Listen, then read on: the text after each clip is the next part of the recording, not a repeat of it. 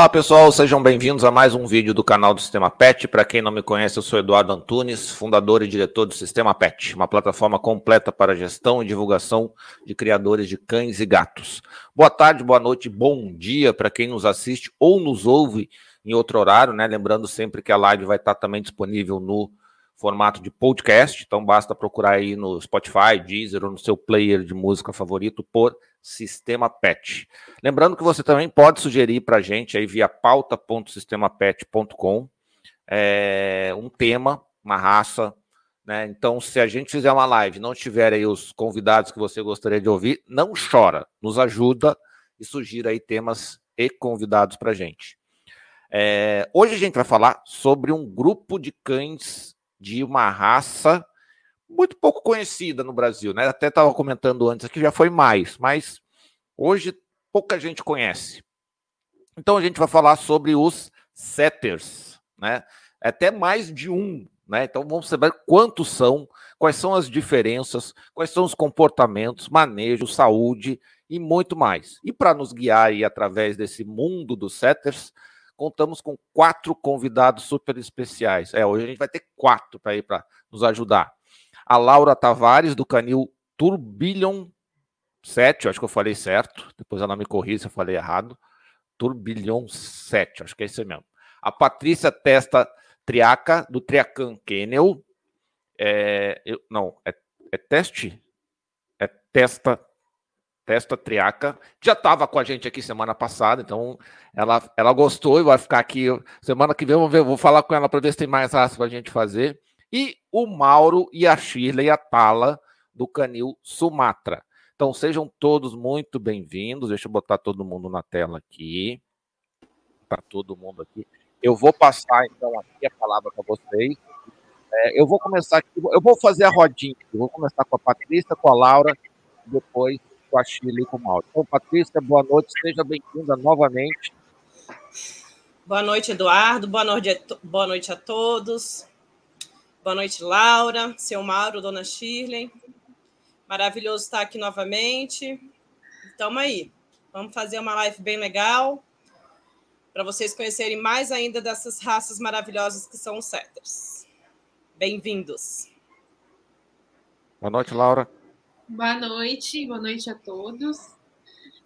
É, eu sou, sou de Londrina, no Paraná. Estou começando uma criação agora, apesar de não, não ser nova no mundo dos setters, nem da sinofilia, mas começando a criação propriamente dita. E queria agradecer pelo convite. Fiquei muito honrada de estar aqui ao lado dessas pessoas. Boa noite, Chile. Boa noite, Mauro. Boa noite, Mauro Tala, Canil Sumatra, de alguns bons anos passados, criadores dos, das três raças setters Está faltando a quarta. Vamos ver o futuro que, que reserva para isso. Estamos aqui para tentar ajudar a entender um pouco mais a nossa querida raça Setter. Boa noite, boa noite a todos. Obrigada pelo convite. É um prazer poder partilhar essa conversa sobre os Setters, que é uma raça deliciosa. Quem tem um nunca deixa de ter mais. Então, muito obrigado pela oportunidade. Então, vamos lá. Muito obrigado a vocês, né, por, por no meio de um feriadão aí dispor um, um tempinho para gente. Obrigado a você que está nos assistindo ao vivo. Lembrando que você também participa da conversa, então pode botar as perguntas, é, comentários que a gente vai ler à medida do possível. Então vamos começar com a primeira perguntinha. Vou começar então com a caçulinha. Laura, como é que a, a, a como é que os setters entraram na tua vida aí? Então, na verdade, eu que entrei na vida dos setters em casa. Já tem setter há 40 anos na minha família. O, tinha um tio da minha mãe que era expositor de cocker. E minha mãe sempre via essa questão de exposição, de, man, de manutenção do cachorro. E um dia ela viu uma foto de um setter e ela falou que ela queria um setter irlandês. Daí ela pegou esse setter, a primeira chamava Alexandra, Logo depois ela criou por uns 10 anos, teve umas ninhadas, acabou parando, mas sempre teve na família desde então, acho que desde 1973, se eu não me engano. Daí quando eu nasci já tinha setter, mas eu não. Pra mim era normal, eles estavam ali, era normal, era só mais um cachorro.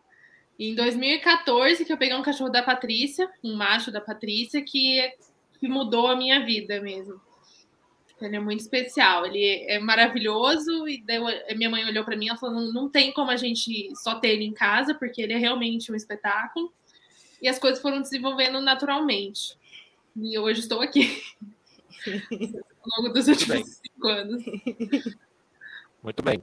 Patrícia, e para você, Patrícia, como é que, como é que o certo entrar na tua vida? Então, eu digo sempre que foi meio que de paraquedas, porque todo mundo que quer criar, né, a gente sempre orienta de estar estudando, de buscando informação, e eu não. Eu fui pela estética mesmo. É, começou ali o meu desejo, eu tinha por volta de 14, 15 anos. E só que assim, ir pela estética é a pior coisa que tem. Só que aparece que deu tudo certo, porque eu sou a personalidade de um setter super de estar tá dentro da natureza e com um temperamento muito próximo do deles também, inclusive a teimosia. Então foi em 96 que eu adquiri a minha primeira setter. Ela não tinha registro, né? A gente eu busquei em jornal, nos classificados aqui em Brasília, que eu sou de Brasília. E a gente já começou fazendo várias trilhas, o nome dela era Chauan, e quando aí eu me, me estudei veterinária, me formei em 2004 e depois que eu me formei eu comecei a adquirir os setters com registro, porque aí eu já tinha vontade de criar, né? Não sabia como era, mas já entrei em contato com o seu Mauro, com a dona Shirley e aí desandou. Desandou mesmo. Que belo exemplo. Mas isso, eu estou aqui, ó. Onde você vai, tá, tem um aqui comigo. Muito bem. E, e Chile e Mauro, e, e, com vocês? Quando é que, quando é que o, o, o Setter, como o Setter entrou na vida de vocês? Em 68. em 68, nós tivemos o nosso, que a gente sempre gostava, né, Mauro, do Setter.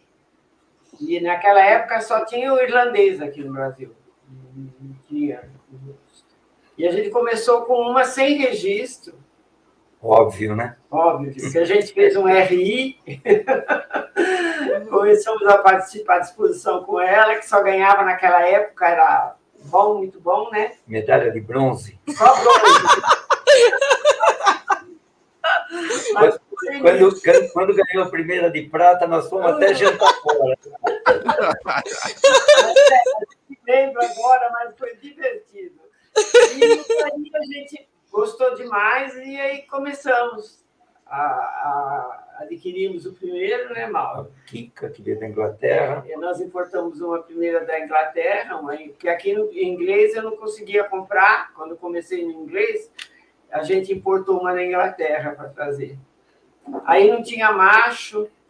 Quando mandava casar lá no Rio, que tinha o Conde Vince, que era um grande criador de setter inglês na época e vinha vazia, nada, nada, aí resolvemos então importar um macho. E aí começou. Aí não parou mais. Nosso canil destrambelhou, nosso canil destrambelhou um pouco quando o nosso saudoso amigo Flávio Werneck nos indicou em Taipava que tinha uma ninhada e a gente ia lá para escolher um filhote. Um macho, que a gente estava difícil. Isso, mas filhote. E de vez em quando dá uns cinco minutos na cabeça da gente, fica meio doido, né? Alugamos aí o Flávio uma Kombi e trouxemos os 12 cães desse canil. Compramos o canil inteiro, você Mas era inglês isso? Inglês, só inglês, porque não tinha inglês. macho aqui para a gente acasalar. É, a minha foi irlandesa primeiro, então de vocês primeiro também foi inglês. Não, começamos com irlandês. irlandês. Mas o ah, sonho daqui a medalha de bronze era da irlandesa. Entendeu? Entendi. A gente criava o irlandês, mas eu sonhava com criar o certo em inglês. Aí Bom. depois, com aqueles 12, 13 em casa, aí começamos a fazer uma seleção. Foi muito bom. Tempo bom. Muito legal. Agora vocês aí que estão nos ouvindo, tá, mas que história é essa de inglês, irlandês? Então deixa eu trazer uma fotinha aqui para vocês aqui, ó. E aí, aí, aí Olha que me, coisa linda, olha aí. Me, me, expliquem aí o que, que é isso aí. Quais, quem é quem? Como é que é?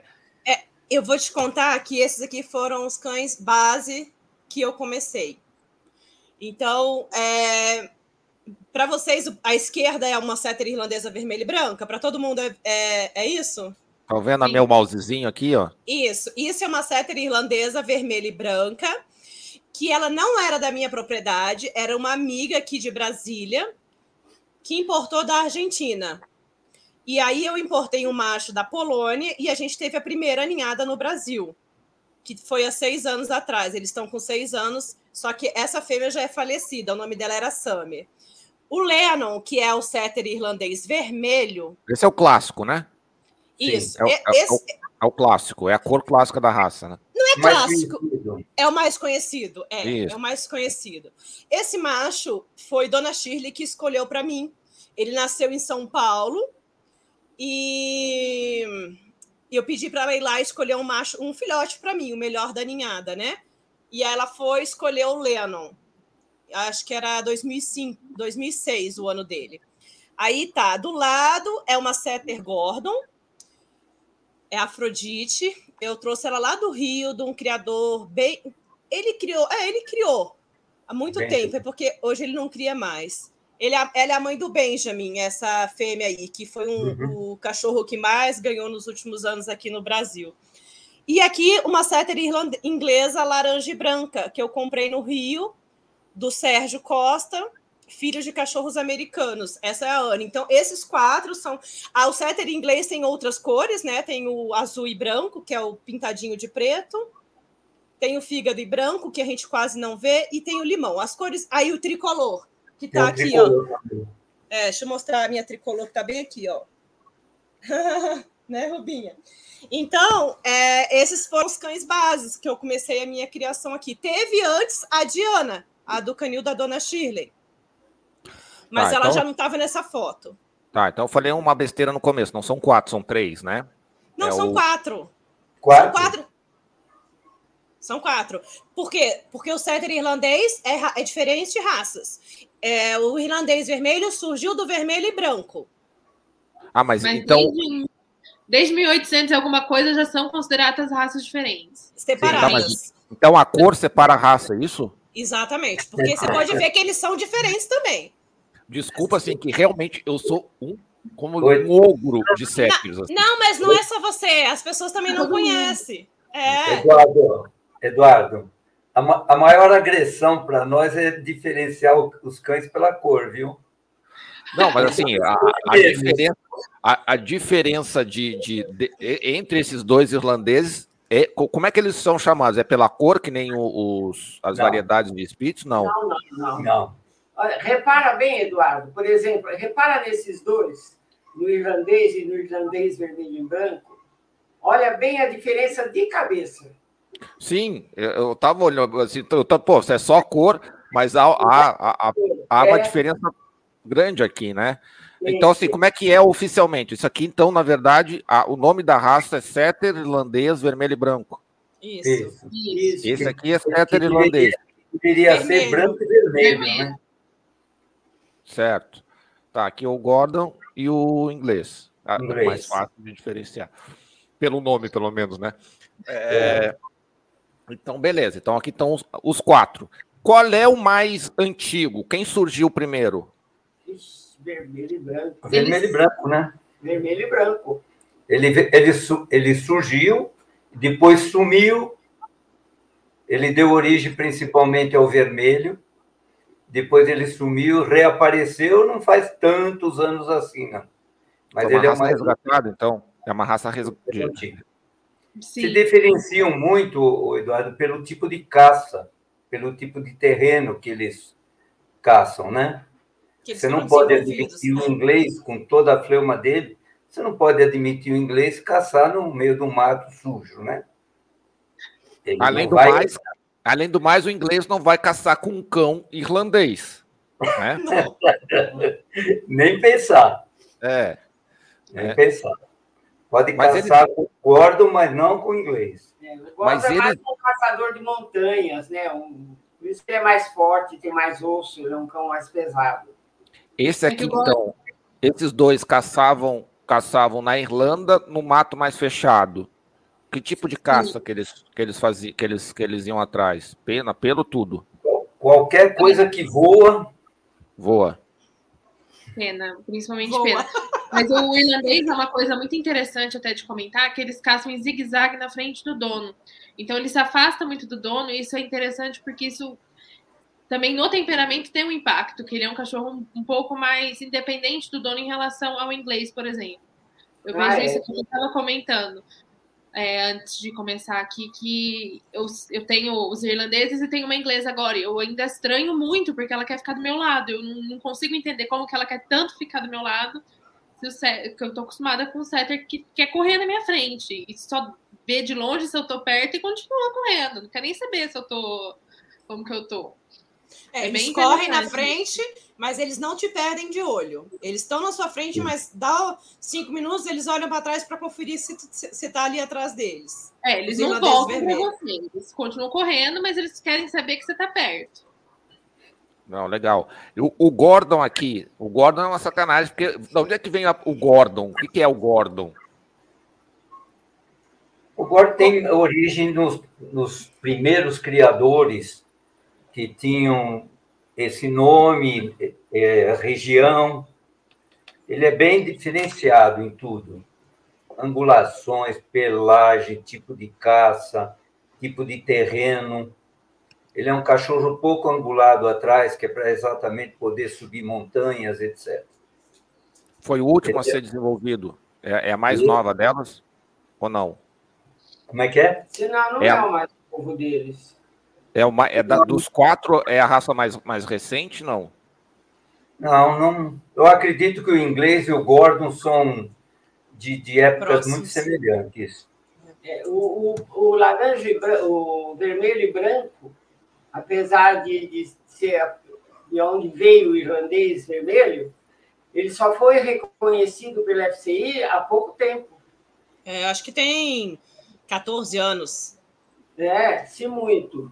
Que ele então, começou a ser aceito na exposição, o Eduardo, é entendeu? Isso, isso Porque as, as, pessoas já estavam é, criando há muitos anos já, tipo há 30, tempo, 40 tempo, anos. É. é trabalho, é um cão de trabalho. Tanto é que é. se você lê o padrão, eles dizem que o cão deve ser julgado, essa raça, como cão de trabalho. Né? Então, mas reconhecidamente, assim como raça, é uma da mais nova, né, Patrícia? De mais reconhecimento, recente. sim. É, mais recente, é. Não, muito bem. Deixa eu trazer vocês aqui para. Deixa eu só ler alguns comentários aqui do pessoal. Deixa eu só botar as, as imagenzinhas aqui, porque aqui a gente tem que se virar nos 30 aqui e fazer tudo mais um pouco. É, então vamos lá, o Kobayashi está dando um oi para todo mundo, muita, muita gente chegando aí. O Márcio Morikawa, a Ana Busato, Todo mundo chegando aqui. Aqui a Ana, Ana Paula Braga. Existe uma diferença no temperamento dos quatro? Mas a gente começou... Então, quais, o que, que, que é diferente?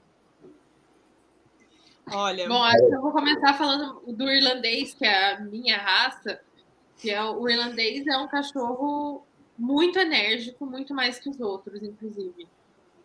Ele é o mais popular, que a gente já até comentou isso na live, e na, na minha concepção talvez seja o mais difícil de, de ter em casa, apesar de ser muito mais popular. Ele é um cachorro muito enérgico, para manejar essa energia é um pouco complicado. São muito carinhosos, muito, muito apegados ao dono, mas tem que ter uma mão ali com o irlandês. Até eu estava, até separei algumas coisas para trazer e tem alguns relatos em 1800, por exemplo, de pessoas falando que para caçar já não era uma boa opção. O irlandês todo vermelho porque ele era ele era um pouco destemido demais. Afobado. Afobado. Até é, eu até achei engraçado, eu tava lendo, e esse relato a pessoa fala: ah, durante a caçada era um cachorro perfeito, nunca errou um passarinho.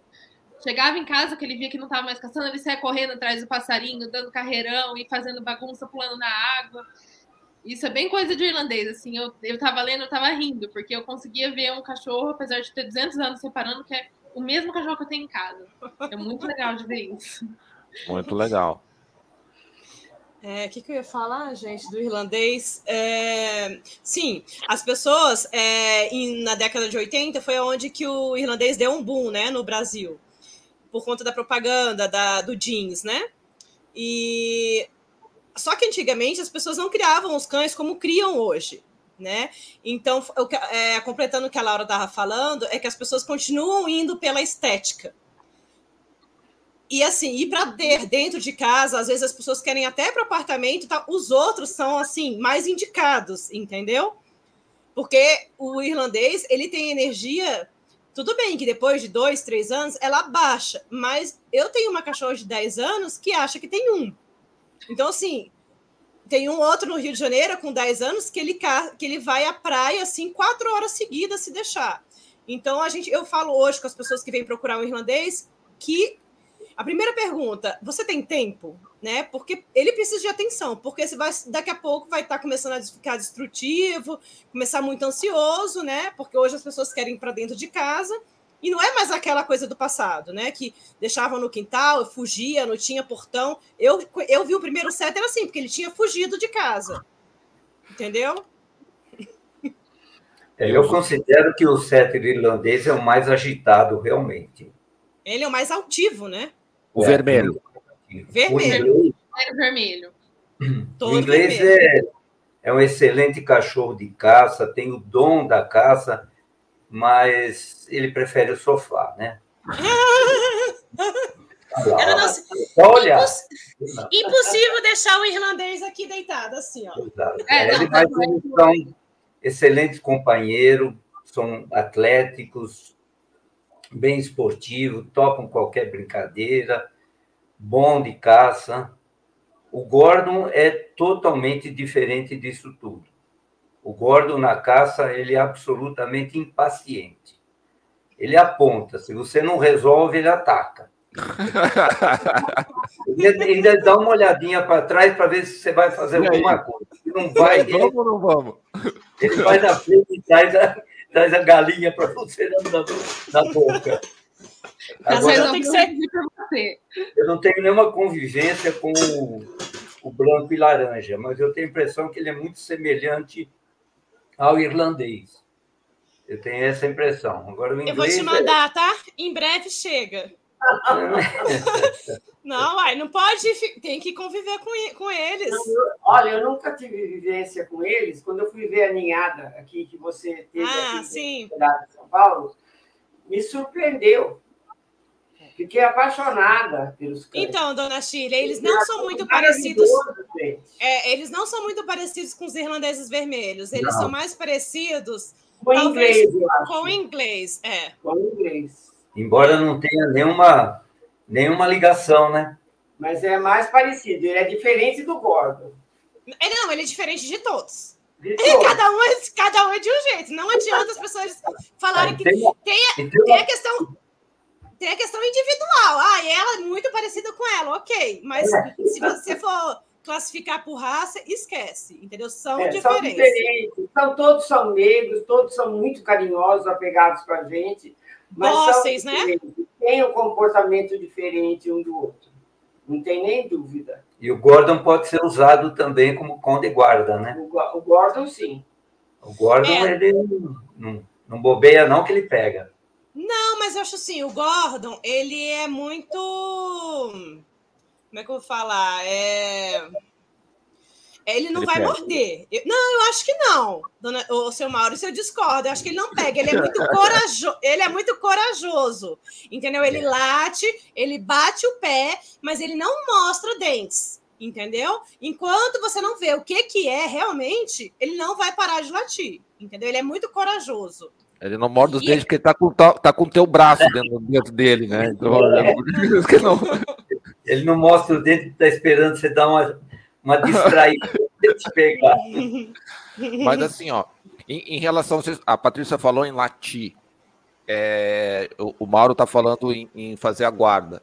É, eles costumam latir muito ou, ou, ou, são cães mais quietos? Eu acho que depende muito da linhagem que você vai pegar, do sangue que você vai pegar. Eu até estava comentando isso com a Patrícia esses dias, que a gente tem uns irlandeses um sangue americano que latem que é um inferno. O inferno. E é engraçado que daí já fomos misturando, os filhos já estão melhores, mas a, essa a primeira ninhada, pelo menos, com esse sangue novo, late muito. Muito. É, late. Quando vê. Não podem ver muita coisa que estão lá. Acho assim, a, o ambiente também influencia muito. Se tem muita informação no ambiente, é, é aí eles vão ficar malucos, entendeu? Eles não é. podem ver bicho, não pode ver um pássaro, entendeu? Não pode ver lagartixa.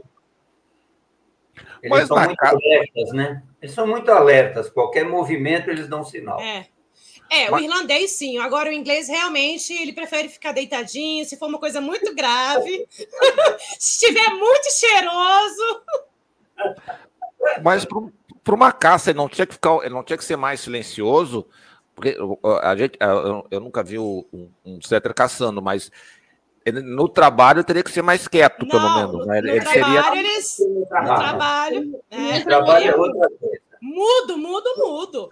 Aí Ele o inglês. Mundo, caçando. É, aí eles ficam cego, mudo e surdo, entendeu? Não, ninguém atrapalha. O inglês, então, que para mim é o mais concentrado de todos na caça, você não, nossa, se eles estiverem mirando ali uma. É verdade, eles ficam uma... eles ficam é. parados. É impressionante. Nada mexe com eles. Existe alguma prova para para buscar esse temperamento? Existe alguma, pelo menos no Brasil, não sei lá fora, mas existe Só não alguma. no Brasil. Existe, mas não aqui. Aqui é proibido a caça, então dificilmente Sim. a gente desenvolve. Só que nós temos, inclusive do Rio de Janeiro, uma juíza internacional de caça, é a juíza que mais julga no mundo.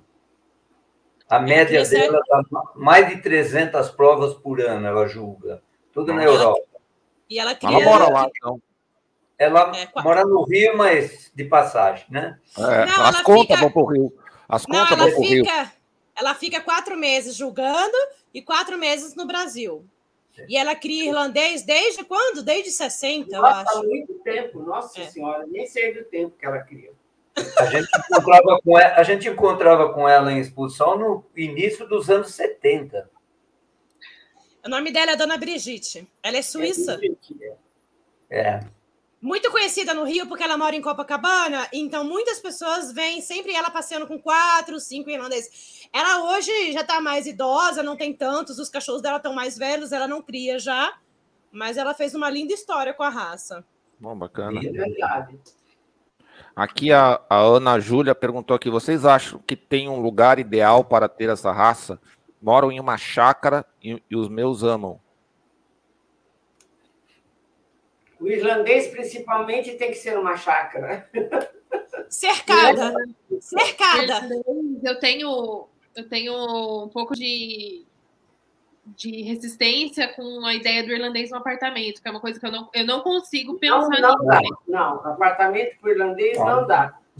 É, pode até ser um dono muito dedicado, mas no fundo vai ser é. uma, ele vai sofrer um pouquinho, porque o irlandês ele quer o tempo todo estar correndo. É uma, é uma coisa é meio absurda de ver. É. Em casa eu tenho água, tenho muito espaço, e eu acho que os meus irlandeses eles estão estão no máximo que o irlandês pode ser, assim, o irlandês bem raiz mesmo.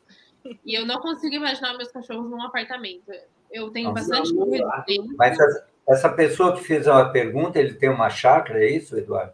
É, pelo que eu entendi, a Ana, a, a, a Ana aqui que fez a pergunta, né? Ela falou que mora em chácara e os meus amam. Ela, Talvez ela, ela já, tenha. Eu acho que ela já, já tem. Qualquer um dos quatro vai se dar muito bem na chácara. É, qualquer. qualquer Eles um precisam disso, gente. Eles é, precisam de, de natureza, é. E de companhia. São, é muito importante. Até a minha inglesa, que a gente estava falando, ela adora ficar deitada na cama, mas se eu levo ela a algum lugar na chácara, que ela pode mesmo ter o instinto, ela também fica louca. Eu vejo que também é muito natural para ela. Apesar de gostar muito de estar deitada na cama. Mas ela gosta também de ir para o mato, de uma trilha.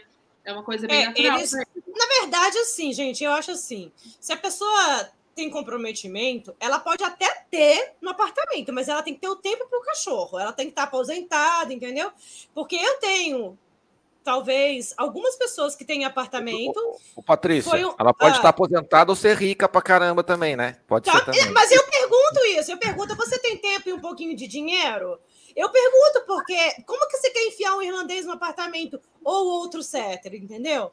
Porque aí você pode sair de manhã de é, a pessoa, ai, dois passeios por dia, eu falei, está doida, né? Não, não é dois passeios por dia, é uma corrida de atleta. Entendeu? É, é assim que tem que ser. Então, assim, eu tenho uma pessoa, por exemplo, um exemplo um, que todo mundo conhece esse cachorro, que ele vai para a praia de Ipanema todos os dias. Ele está com 10 anos. Mas ele vai todos os dias para a praia. Ele mora no apartamento. A dona vai, olha que ela não está aposentada, ela trabalha que nem uma louca, mas ela se vira para manter a qualidade de vida. E além do irlandês, ela tem uma Gordon e dois ingleses no apartamento. Mas Meu ela Deus. se dedica, ela se dedica, entendeu? Ainda pede mais. É uma raça apaixonante mesmo, né, pai? É, ela fala que é viciante. Ela falou, você me vicia. Mas vamos lá, assim, com relação a, a, a outros, assim, porque eu, vocês estão falando, ah, vocês misturam elas entre elas, assim, beleza. Então, assim, pelo que eu percebo, é que dá para criar todo mundo junto que não tem problema, né? Eles são boas praças uns com os outros, tá? não, não, não tem treta. Não, são muito tranquilos. Eles convivem bem. E mesmo com outros cães. Sim, são eu tenho aqui, eu tenho o Doberman junto, eu tenho uma Poodle gigante que também junto. Tudo Nossa, beleza, se você vê, ela tem, vive com o Poodle, ela brinca e ela entra no espírito do é. Poodle, eu falo com a maior paciência do mundo. Na hora que ela chega na chácara com os irlandeses, daí ela pega fogo de um jeito diferente, mas é a coisa mais fofa do mundo de ver. E uma coisa também que é interessante, tem algumas raças que brigam, nunca mais pode se ver na frente. O irlandês briga, o setter, de forma geral, briga dois segundos depois, já tá tudo certo. É, a briga deles é briga, é, é, briga de irmão que eu falo, entendeu? Que é, ninguém é, tem paciência. É, ninguém tem paciência a vida toda. Uma hora eles dão um chega para lá ali e daqui a pouco passa, entendeu? Eles não guardam ressentimento, então. Não, é, não fica mágoa nenhuma. Por isso, por isso que eu sou um setter, tá vendo? Eu sou igual. Então, então assim, tipo, para um, um, Hoje em dia a gente tem outras vantagens, né? Hoje em dia a gente tem as creches caninas que o cara pode Sim. mandar o cachorro. Então é um, é um cachorro que é indicado para se, se precisar mandar, ele, ele aceitaria bem, não é um cachorro Sim. que vai ter resistência, né? Ele vai ser o chefe da quadrilha, vai fazer a furupa toda lá. Porque os cachorros. As raças de hoje, às vezes, os pequenininhos são muito ranzinza, cara. Né? Eles não gostam que não toca nele, dá uma rosnada, eles não gostam. Aí o setter quer brincar com todo mundo, cara. Ninguém tá entendendo esse cachorro, entendeu? Porque eles chegam lá todos felizes, e não vai brincar comigo? Aí eles acham que Bulldog tá sempre rosnando. Aí eles acham o Bulldog estranho. Mas eles são ótimos. Para creche funciona super bem. Não, legal. E assim, em termos de tamanho, né? Porque às vezes, assim, como, como eu falei, assim, a gente hoje não, não, não vê um setter todo dia, né? É, é difícil, é uma raça hoje que não, tu não é, é difícil encontrar. Qual é o tamanho, qual, qual, é a menor das, das quatro, qual é a maior, é, em termos de altura, peso? Só para o pessoal ter uma ideia de, de, de tamanho aí. Até nisso, o Eduardo, eles são iguais, viu? É mais ou menos a diferença. A diferença é de 2, 3 centímetros. De um para outro. São cães grandes, né? Vai na faixa de 65, 68 centímetros. A, a fêmea é um pouquinho menor. menor, mas praticamente tudo igual. E o peso, é, o peso, é, o peso médio de 30 quilos. É, médio, é. né? Porque a fêmea pode ter menos, o macho pode ter mais. É. E o Gordon e... um pouco mais, né? É, o Gordon sempre é para ser mais. Até as fêmeas de Gordon pesam 30, 32. Exato. Agora, o que muda muito hoje é genética. A genética é. americana pode ser um pouco mais leve, porque eles criam muito para exposição, porque lá eles são pesadíssimos em, é, na sinofilia deles, né? E os. Altos, e os, né, os É, é, os europeus são mais pesados. É, e os europeus é mais voltado a algumas regiões, às vezes, para caça e outros já mais pesados, entendeu? Então depende muito da genética. É, então assim, eles são altos, mas não são tão pesados assim, né? Não, Porque pelo... não, não, não, não, isso não. É, eles são cachorros bem esguios, né, de forma geral. É. São muito atléticos, né? São muito atléticos. Sim. Sim. São ótimos, porque é um cachorro grande que você consegue carregar no colo. Ou não. 30 quilos puro músculo. É. E com, e com relação à manutenção, porque são cães peludos, né? É, são cães de, de, de, pelo mais longo, né? É, ou pelo menos assim, vamos, não, não, vamos dizer assim, pelo longo, porque o cara vai pensar que o pelo toca no chão, não toca no chão, mas precisa dar uma manutenção, né? Como é que é essa manutenção? Precisa dar banho regular? Como é que é? Porque vocês já deixaram meus clientes de, de daycare, de, de creche felizes, né? A gente tem sistema para banho e tosa, para veterinário e para creche, os, os, os, de creche estão felizes, lá já vou indicar os setters. Agora, o, o, os de banho e tosa também indicam os setters ou vão dizer, não, ele é um cão autolimpante, mal, mal dá problema e tal. Como é que é a manutenção aí de pelo e tudo? O pelo vai variar um pouco a cada setter, cada raça varia um pouco. Mas assim, são mais detalhes. Só que são cachorros que precisam estar sempre limpos para crescer o pelo. Então, eles vão precisar de banhos bem regulares. Isso de 7, 10 dias. Manter banho. Claro que assim, você quer, no meu caso, por exemplo, eu quero que eles tenham acesso à piscina porque eles adoram. Então, eu sei que o pelo não vai descer tanto. Eu já, já aceitei a ideia, sabe? Mas quando vai para exposição, você tem que manter o estado, são banhos bem regulares. Tem que escuta às vezes que dá banho só na saia a cada três dias, tem pessoas que fazem isso para crescer o pelo. Realmente do que você quer. Eduardo, mesmo os cães, principalmente os ingleses, mesmo que vão para a exposição, que têm um cuidado um pouquinho mais de banho de loja, ele é simples, é, ele não deve ser usado muito creme, muito desses óleos especiais para pelo.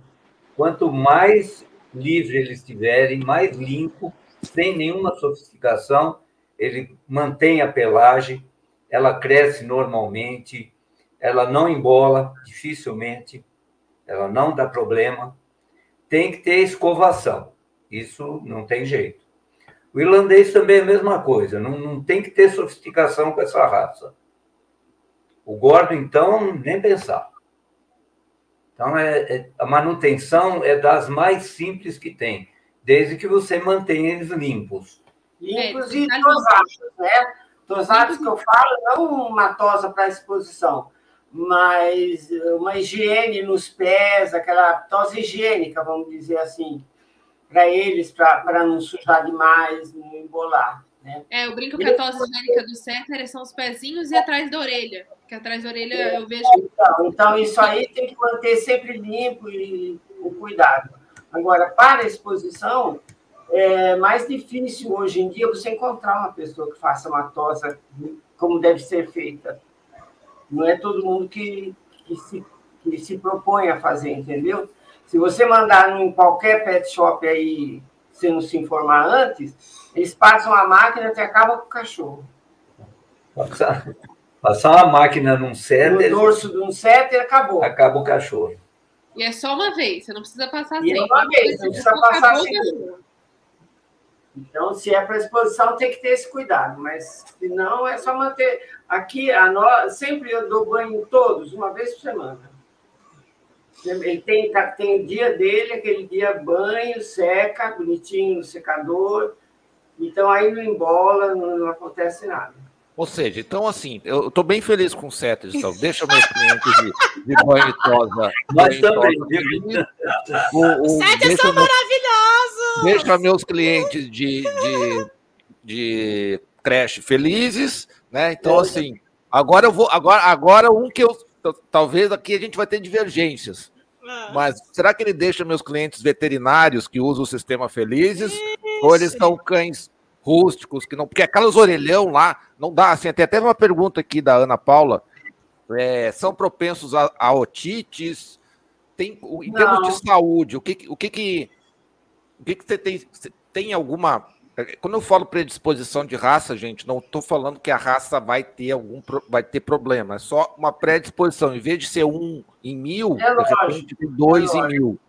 É, é, tem alguma predisposição? Como é que como é que está a questão de saúde do cérebro? Eu vou te falar da minha experiência, que eu criei os três, o irlandês, o gordo e o inglês.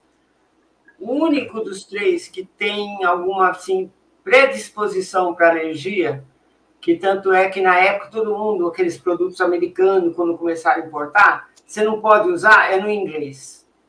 Ele tem, se você começar a sofisticar muito, ele tem tendência a ter alergia. Você entendeu? Mas o, o bordo, nunca tive problema. Essa otite que citaram, basta você colocar algodão no ouvido na hora do banho. Não deixa umedecer. E se tiver algum outro filhote, principalmente Dax, a Patrícia tem essa vivência, tem a mania de ficar lambendo a orelha de setter, isso não é legal. Isso, isso não é legal. Isso para arrumar uma doençazinha complicado. É assim, ó. Eu acho assim, para mim, no geral, eles são muito rústicos, muito mesmo. Eu sou veterinária, já tive muito cachorro, muito setter. Eles não têm nada. Nada, nada, nada, nada, nada. É. Aqui eu faço controle de displasia coxofemoral, às vezes dá alguma alteração, porém o cachorro vai morrer sem mancar. Entendeu? É. Diferente hoje de Golden de Labrador. Porque eles têm a grande vantagem ainda de ser leves. É. Entendeu? E se a Sim. pessoa fizer o manejo correto, vai passar batido, entendeu? Verdade. Então, assim, o Tite pode acontecer? Pode. É, principalmente porque eles gostam de nadar, eles gostam. Gostam de nadar, de entrar, fazer fulê. Não é nadar, eles bebem água, já molham a orelha, molha a cara, sacode, entendeu? E é a orelha comprida, gera um pouco de umidade. Essa época aqui em Brasília chove muito. Aí pode dar alguma dermatite na mão, nos dedos. Mas, Mas assim, assim, até uma coisa que eu quero comentar da dermatite úmida, por exemplo, não é um hotspot que, que seja tão presente que nem outras raças. É, se não, você viu tanto meus cachorros ficam molhados, você não imagina. Você, meus, os veterinários que não conhecem, que não são os meus veterinários, eles é. falam: Meu Deus, seu cachorro não vive com, com aqueles hotspots da vida. Eu nunca tive. Acho que tive uma vez o ano passado, no fim e do eles ano. adoram água, adoram é. chuva, vivem na chuva. É, é muito raro. É impressionante. É apenas assim, é, são, duas, são duas questões, né? Uma pena as pessoas não conhecerem tanto, mas também a gente não a gente fica apreensivo de virar uma raça da moda, mas as pessoas perdem por não conhecer. Muito. É, sem dúvida. Mas é um cão, assim, é, não que cão grande não fique popular, mas ele é mais difícil ficar, né? Tanto é que a gente tem poucas raças grandes populares. Se a gente tirar aí o talvez o Golden, o Labrador e o e aí são os cães de, de guarda, que são grandes, porque, né, não vai comprar um pincher para ser cão de guarda, é, é, é difícil é, se popularizar, né? Chegar na, na, nessa popularização. Na época de, de, de 80, por aí, quando tinha setter no Brasil inteiro. Você tem uma ideia aí, em Curitiba, aí dos seus lados também, eu cheguei a julgar exposições especializadas de setter com 50 setter irlandeses. Imagina. Irlandês era popular demais. Curitiba sempre foi Curitiba muito grande. Curitiba tinha criadores, belos criadores. No Acho Rio que o Sul, Janeiro, né? O Sul todo. É, sul. no Rio de Janeiro, eu lembro que uma vez a gente viajou para uma Cicalã, era Cicaçude, chamava antes. Só do Rio de Janeiro foram quatro criadores de setter irlandeses. Então tinha muito mesmo. Tinha em Brasília, Vitória, grandes criadores. Era a época. Então tinha setter demais. Em São Paulo, aqui a gente chegou, né, Mauro? Logo que a gente mudou para São Paulo, fizemos uma especializada aqui no antigo KCP. Nossa, eram mais de 50 setter. Nossa, assim, que legal. Nada. Então tinha muito. Mas por que, que diminuiu? Porque com essa eh, tipo de mudança do, do, do estilo pessoas, de vida, né? É apartamento. Aquela época não era tanto apartamento. É. Então, é estilo de vida. Fácil, tinha tudo para ter os cães. Hoje em dia, ou você tem um cão pequenininho, ou você mora numa chácara e tem um cão de guarda. É. Então, essa raça intermediária ficou, foi ficando de lado. Entendi. É, e fora que a, popul a popularização também traz os seus problemas inerentes também, né? É lógico. Com certeza. É difícil, é, é, difícil essa raça popularizar demais por alguns, é, pela sua própria utilidade, etc. Não é um cão de guarda. Não é tão pequeno para você carregar para todos os lados. Então ele fica no meio termo. No né? meio termo e tem que gostar. É ele assim, vai. Você tendo o primeiro, aí a coisa vai longe. É, eles são muito fiéis, né? Assim, as pessoas tá. são muito fiéis à raça. É. Porque os meus. As pessoas que me procuram são 90% de pessoas que tiveram setter no passado, nessa época aí de 80, 90, e hoje compram para os filhos. Sim. Aí vê que daqui a pouco o cachorro está muito sozinho, compra o segundo. Aí cai nessa aí. Não, é, isso, isso que, olha, eu há muito tempo que eu não estou criando. Há muito tempo. E me liga, até hoje, gente querendo. E pessoas, teve pessoas que eu cheguei a ver, que como morreu com 12, 13 anos e veio comprar o outro de mim. Eles vêm, porque eles gostam tanto da raça, se identificam tanto, que eles não ficam sem mais. O pior, é quando, pior é quando você tem uma ninhada e resolve, não, esse aqui vai ficar. Aí tem uma outra ninhada, esse aqui vai ficar. Ah, tá aí... aqui, ó. Tem aqui 40. 40. Isso é pior. Né? Eu, eu costumo brincar, Eduardo, quando a gente morava em Belo Horizonte, e eu trabalhava numa empresa e tive que voltar para. Somos de São Paulo, mas eu fiquei muitos anos em Belo Horizonte. Quando eu tive que voltar para a matriz da empresa, nós trouxemos a nossa mudança dentro de uma belina, tá. mas os cachorros nós tivemos que contratar uma carreta. Não, eu tinha quase 50 setas. Entre os é, três né? setas, nós tínhamos quase 50 em casa. Nossa, nossa. Eu cheguei até 70, nunca mais. Preciso de é, a gente tem essas loucuras, né, Patrícia? De vez em quando tem É o começo. Patrícia, quantos cães você conseguiu levar de uma vez só numa exposição? Muitos. a, última vez, a última vez que a gente fez aquela especializada em São Paulo, eu saí de casa com oito. Então, faz quase especializada sozinha. Sozinha, sozinha, fui sozinha. Nossa, é duro, é duro. Nós levamos para o Rio de Janeiro 11 ingleses uma, uma vez uma só. especializada. Lá, porque naquela época tinha criador dos três setters muito. As exposições no Rio de Janeiro eram as maiores na época onde tinha mais criadores e tudo, era no Rio de Janeiro. A gente levou 11. Carioca Nossa. adora. Esse encontro que eu fiz, eu fiz um encontro no Rio de Janeiro só com os meus cães nascidos lá. Eu convidei todo mundo. Só que e só que foram bom, os né? meus. Deram 22. Isso é porque faltou uns 10. Então, assim, só no Rio de Janeiro eu tenho uns mais de 30 cachorros. Imagina. Carioca gosta muito. Carioca adora, adora. Olha que coisa linda, não é? Fala a verdade, olha aí, olha ó. Ô, Patrícia, Carioca, adora, Carioca adora tanto o Cédric que a Daniela, lá da Flórida, está tá nos assistindo aí. Pois é, é vamos responder. Tá na Flórida. Vamos responder umas perguntas que o pessoal está perguntando bastante. Vamos lá, então. Aqui, ó, o Abraão Filho pegou aqui, ó. O Ceters convive bem com o calor do Nordeste? Sim. Sim. Eles não sofrem tanto com o calor.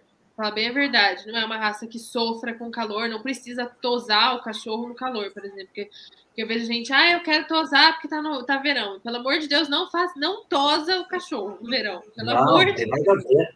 Pelo amor de Deus, não faça isso. Não, não, não vai mudar a temperatura do cachorro, você só vai estragar o pelo fazendo isso sozinha, na verdade.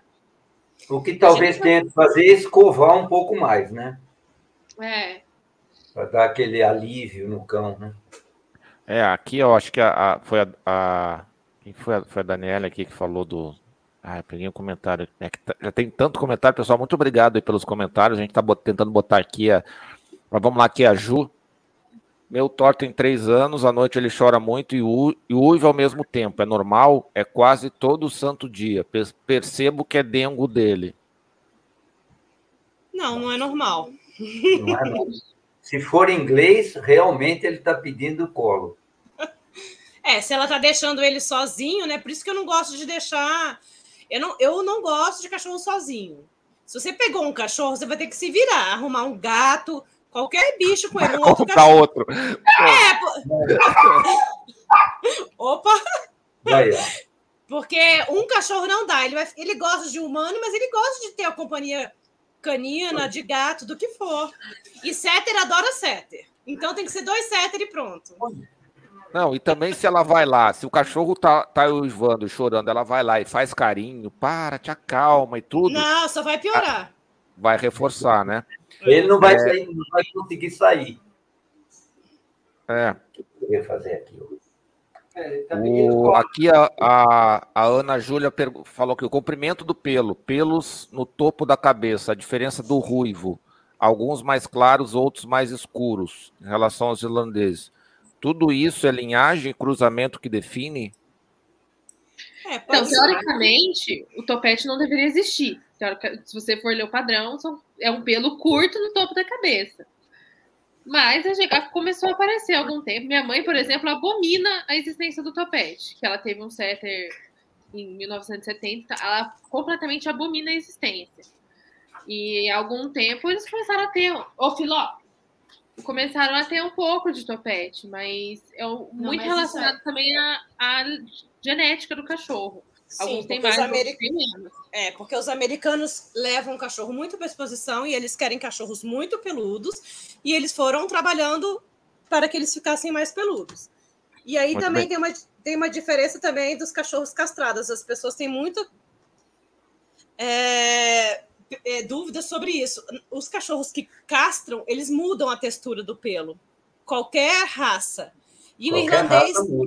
É, e o irlandês tende, o irlandês vermelho tende a perder um pouco da tonalidade do vermelho. Vai ficando Varia meio um loiro, é, muda a textura completamente, perde um... Infelizmente acontece isso. Olha aí, ó. Aqui, ó, o, a Daniela, achei o, achei o que eu queria trazer aqui. A Daniela falou: Mauro e Chile, me apaixonei pelos setters ingleses através de vocês e a pipoca. Hoje tenho somente 21. Vixe, Maria! É, a Daniela se, tornou, Daniela se tornou uma grande criadora de setter inglês lá nos Estados Unidos. Ela tem lindos cães, lindos mesmo. Aliás, se ela está me ouvindo, ela, eu, eu escolhi uma fêmea para mim, ela não me entregou. Olha aí, ó. Já puxou, puxou a orelha já, ó. Daqui a pouco ele é. chega. É... A Daniela aprendeu bastante a se virar. Igual eu tive que me virar para aprender a cuidar de pelo, fazer o trimming, levar para a exposição. Ela se virou muito bem. Hoje ela está muito bem lá nos Estados Unidos, com 21. Por enquanto, por enquanto. Meu Deus do céu. É. Aqui o. Deixa eu ver, pegar mais alguns aqui. É, aqui, ó, o Ricardo Bagnato. Bagnato. Dúvida: é natural o cão setter irlandês ruivo ter uma mancha branca no peito? Sim. É permitida. É permitido, uma mancha pequena. Desde que seja pequena. Então, e por que, o seu Mauro? Por que, que eles têm? Por causa da descendência dele, né? Descendência, né? né? Do vermelho e branco, justamente. Exatamente. Porque Eu também não sei, branco... até agora, Patrícia, não sei por que, que chama vermelho e branco. Ele é branco com mancha vermelha. É, né? Pois é. Então, é, quem sabe ele um pode dia ter, mundo. Ele pode ter também umas pequenas, mas bem pequena mancha branca nos pés. É. Próximo das unhas. Mais nada. Tem gente que fala até de uma estrela no topo da cabeça, mas é, é. mais comum na do peito. Né? A estrela na cabeça já sumiu. Antes, é, antes era meio comum, viu? Eu particularmente nunca vi uma. Eu sei é, bem. Aqui, aqui nunca nasceu com, com mancha na cabeça. No peito nasce, às vezes nasce na patinha. Mas, tipo, quando nasce, parece que vai ficar grande, mas depois também quase some. Depois vai no peito. É. é, até na própria pata, normalmente o que eu vejo são nos dedos, na ponta dos dedos, alguma manchinha é, branca. É. Não chega nem a pegar a pata inteira, por exemplo. É, é tudo resquício do vermelho e branco. E Aliás, falando, falando em cores, dos quatro, dos quatro setters, o único. Bom, falta desqualificante, desde que sejam as normais, cliptotismo, surdez, cegueira, etc, etc. Só o laranja e branco, laranja, o branco e vermelho, só ele é que tem uma falta desqualificante na cor. Se ele for salpicado no corpo, não é permitido. Ele tem que ter a mancha vermelha em lugares certos. É como qualquer TAM, que tem que ter a cor TAM nos lugares certos. Não pode você pegar, pintar salpicado, não. Salpicado em inglês, esse pode tudo. O inglês é tão bom que ele pode tudo. Agora, o, lado, o, o branco e vermelho não pode ter essas manchas no corpo. E é o único que pode morder em turquês. É. Sabia? O vermelho e branco. É.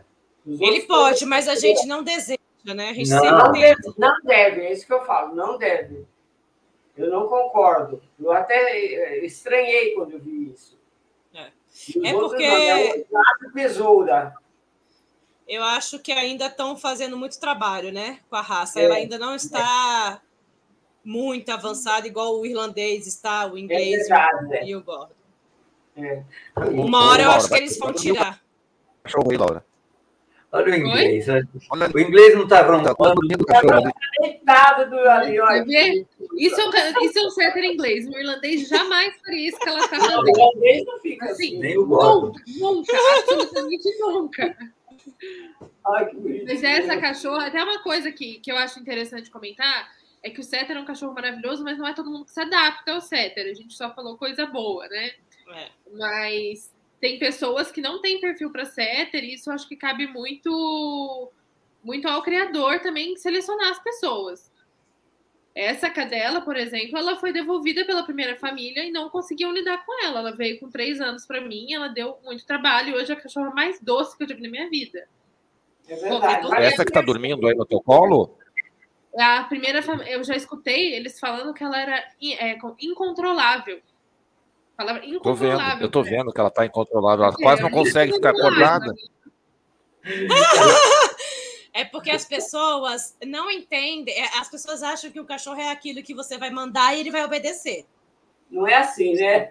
A maior característica do setter é que eles são teimosos. E, Então e- mesmo. aí as pessoas falam que ele é burro, né? Eu falei, burro é você que não entende que ele tá te trollando. Entendeu? É, eu brinco que a gente. Você não, você não manda ele fazer nada, você tem que convencer ele a fazer alguma coisa. Uma diferença muito grande. Você tem que convencer ele que ele quer fazer aquilo, daí ele faz. Mas se você mandar, ele, se- ele não vai fazer. Se ele perceber que está sendo mandado, esquece. Ele não vai Aí, fazer. aí é chamado de burro. Eu acho nada a ver. É teimoso, ponto. Entendeu? É Não, ponto. mas olha aqui, são muito inteligentes. Isso Muito. é, nós, Sim. nós cedemos, não sei, quatro, cinco cachorros, não sei, para anúncios. Anúncios mais diferentes que você pode imaginar, até aquele que ligava um ventilador.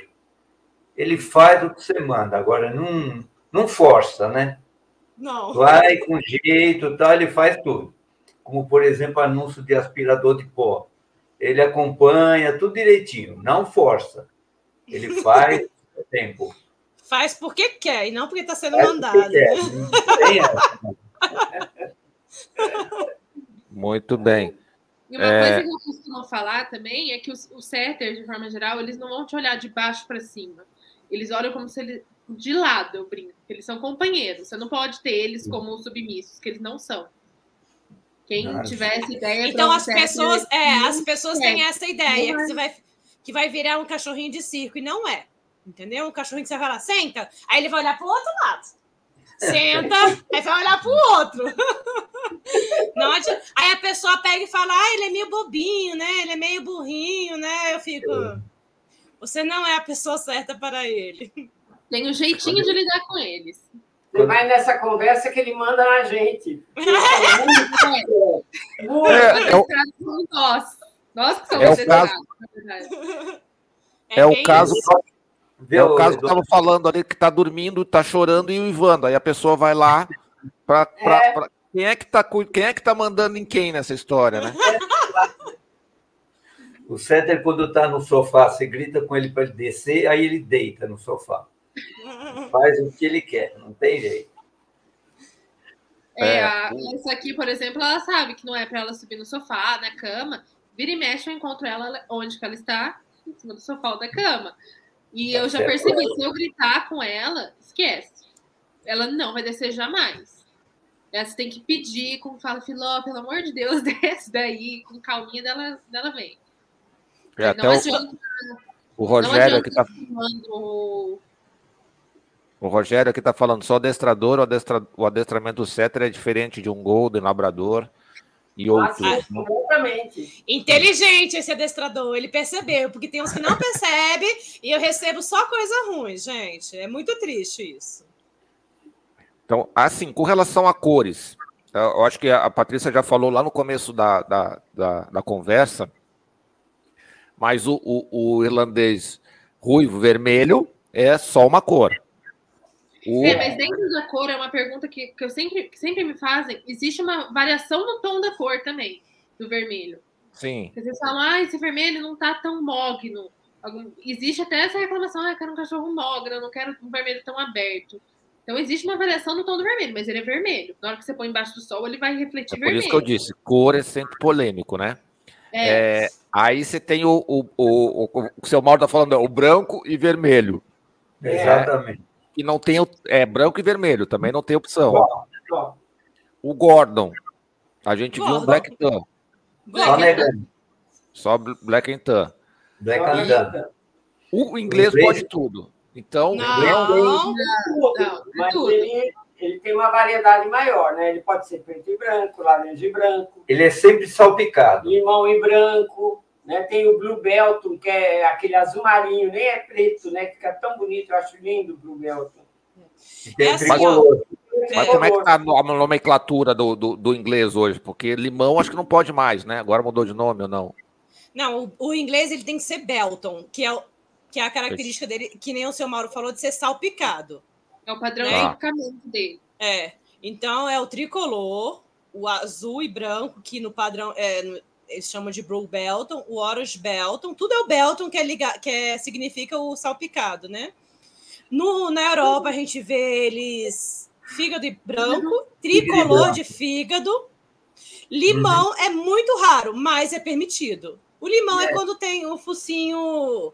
É quase branco, né? É, ro rosado, assim, não é escuro, né? É. Entendi. É, deixa, eu só, deixa eu só trazer aqui então Pessoal, vocês estão gostando aí do bate-papo? Tá legal. A gente procura sempre trazer pessoas que manjam muito sobre a raça. E hoje, né, não foi diferente. Para quem está chegando aqui a primeira vez, convido você a se inscrever no canal. A gente sempre traz é, duas, duas conversas sobre sinofilia por semana. Tá? Na sexta-feira a gente faz um assunto geral e no sábado a gente sempre traz uma raça. A gente já fez mais de 50 raças aqui, né? Daqui a pouco a gente já está chegando 60, já está até ficando difícil encontrar raça que a gente não fez. Talvez a gente vai começar a repetir, não sei como é que a gente vai fazer.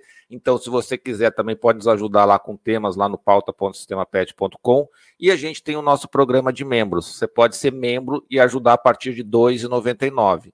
Então, é muito baratinho. O que é R$ 2,99 hoje, né? Eu acho que nem uma baguinha de, de, de de ração tá 2,99 já, tão cara que, as, que a ração tá. Então, a partir de 2,99, se você quiser o seu canil, se você quiser os seus serviços para criadores aqui com a gente, você pode clicar lá em torne-se membro, escolha o, o plano e é, vai estar tá aqui sendo exibido aqui com a gente. Se você escolher, não esquece de mandar para a gente a foto. Tem gente que, que selecionou, está nos ajudando, agradeço muito, mas não mandou a foto para a gente botar aqui. Então, manda a foto para a gente. Então, se puder, está chegando, se inscreva. Para quem está lá no. É, tá do ladinho aí, bem facilzinho. Para quem está no Face, dá um pulo no YouTube. Tá? É muito facilzinho, se inscreva e vai receber sempre um conteúdo de qualidade que a gente promove toda semana. Tá bom, pessoal? Muito obrigado. Então, deixa eu trazer todo mundo de volta aqui. Beleza. Então, assim, deixa eu. Deixa eu ver se tem mais perguntas aqui com o pessoal. É, Aqui o Dog Family perguntou qual foi o cão mais importante na opinião de vocês na raça e qual é o. Ah, peraí, ô, Roberto, essa pergunta, essa segunda pergunta aqui na. Qual foi o cão mais importante na opinião de vocês na raça? Eu acho que o mais importante para nós sempre é o primeiro, viu? Pior. Ele que, é. ele que vicia. É verdade. Agora, nós tivemos aqui em casa cães que. Nós tivemos desde vencedor nacional filhote até campeão mundial. Quer dizer, pelo tempo que a gente está nessa estrada, pela quantidade de cães, mas é, a origem é que define essas coisas. O primeiro cão é que nos levou a ter esse amor a esses cães e, e continuamos nisso. Então, dizer qual é o mais importante hoje é difícil dizer. Para mim é sempre o primeiro. Muito bem. Patrícia? O mais importante? Nossa, eu acho que eu concordo com o seu Mauro, porque foi da minha primeira que eu tô hoje onde eu estou, né? E foi em 96. E é uma coisa que foge de mim, sabe? Eu já tive tantos altos e baixos e tô aqui por eles. Até porque a gente não tem mais criador de irlandês no Brasil, entendeu? O irlandês vermelho e branco foi eu que trouxe para cá e estou registrando os primeiros. E não sei como vai ser isso aí no futuro. Graças a Deus a Laura está empolgadíssima aí, mas ano que vem chega o seu vermelho e branco, viu, seu Mauro, dona Shirley? não vão passar sem, não vão. Não tem como, né? Não vai. E você, Laura? Olha, eu acho que para mim, talvez o mais importante tenha sido o Lupo, que mudou muito a minha visão da raça. Antes era o cachorro que sempre teve. Não era uma raça que era minha raça, e ele que transformou na minha raça. Então, com certeza, o Lupo tem. Ele é maravilhoso. Ele é. ele é. Uma das melhores criações da Patrícia. Eu acho que com o passar do tempo também ajudou muito ah, os bons resultados que os setters conseguiram nas exposições. Conseguiram chamar atenção. Né? Isso não era muito comum. Quando os setters começaram a ganhar, chegar entre os quatro do grupo, já era uma coisa razoável. Mas depois, quando começou a ganhar grupo, ganhar Best in Show, o pessoal começou a se interessar um pouco. Mas, de fato, é o primeiro é aquele que traz a lembrança é, que, não, que nos levou a isso tudo, né? Não tem como. Legal. Eu comecei, que nem eu falei, eu comecei praticamente me jogando, né? Eu não tive orientação tipo de handler, de, de apresentar cachorro, de trimar, né? E eu fui a cara tapa e consegui ter bons resultados com os meus cachorros primeiros, entendeu? Eu já comecei tendo sorte. Porque é o que eu digo, a raça ainda está protegida, vamos dizer assim, sabe? Aqui no Brasil, eu digo agora, né? Então, eu tive muita sorte com os cachorros que eu tive, os que nasceram. Eu fui, mostrei eles, não sabia o que, que ia acontecer, mas acabei ganhando bastante. Fui muito feliz, assim. Não queria é, não tinha aquela ganância de ir ganhar o final da exposição, ganhar o melhor, mas eu tive bons resultados, entendeu? Fui bem feliz com a genética que a gente tinha aqui e as genéticas que eu fui atrás também. Muito bem. Oh, é isso que a Patrícia comentou, é bem interessante da raça estar tá relativamente protegida no Brasil. Por exemplo, o irlandês, a gente tem atrofia progressiva de retina, deficiência de adesão leucocitária, que são doenças prováveis da raça e a genética brasileira, de certa forma, está livre. Aí, a Diana aí. É. A Diana foi a cadela que eu peguei, na... a última cria da dona Shirley lá. Deitou, não aguentou. Levanta, Diana. O Márcio aqui, o Márcio Morikawa, fez uma pergunta aqui. O canil americano Oakley ainda existe? Foi, foi importante esse canil? Vocês conhecem? Opa! Ele, ele ainda Canil, existe. É. Canil Oakley ainda existe. Para nós, particularmente, aqui, foi extremamente importante que nós trouxemos um cão do canil Clerical, lá dos Estados Unidos. Na verdade, nós compramos a primeira fêmea Clerical, que é americana, mas nós trouxemos da Inglaterra. Acho que ela estava passeando por lá. Depois nós compramos um cachorro do Clérigo, que estava na Argentina, com três meses de idade, que é muito conhecido aqui ainda, o famoso Léo. Ele ficou conosco uns quatro anos, mais ou menos, é. né? cobriu todas as nossas cadenas, etc, etc. E o Canil Oakley, que tem esse nome por causa daquele óculos, aquela marca de óculos. O, o jo, como é? Jimmy, Jimmy, Jimmy, era o dono da fábrica de óculos. Ele veio ao Brasil. Oh, legal. Foi numa. Isso foi o Flávio Werneck que arrumou essa encrenca. ele foi, ele veio ao Brasil, foi uma exposição no, no ABC, aqui em São Paulo. No dia seguinte, ele apareceu em casa com o Flávio. Ele falou: Nós viemos comprar o Léo.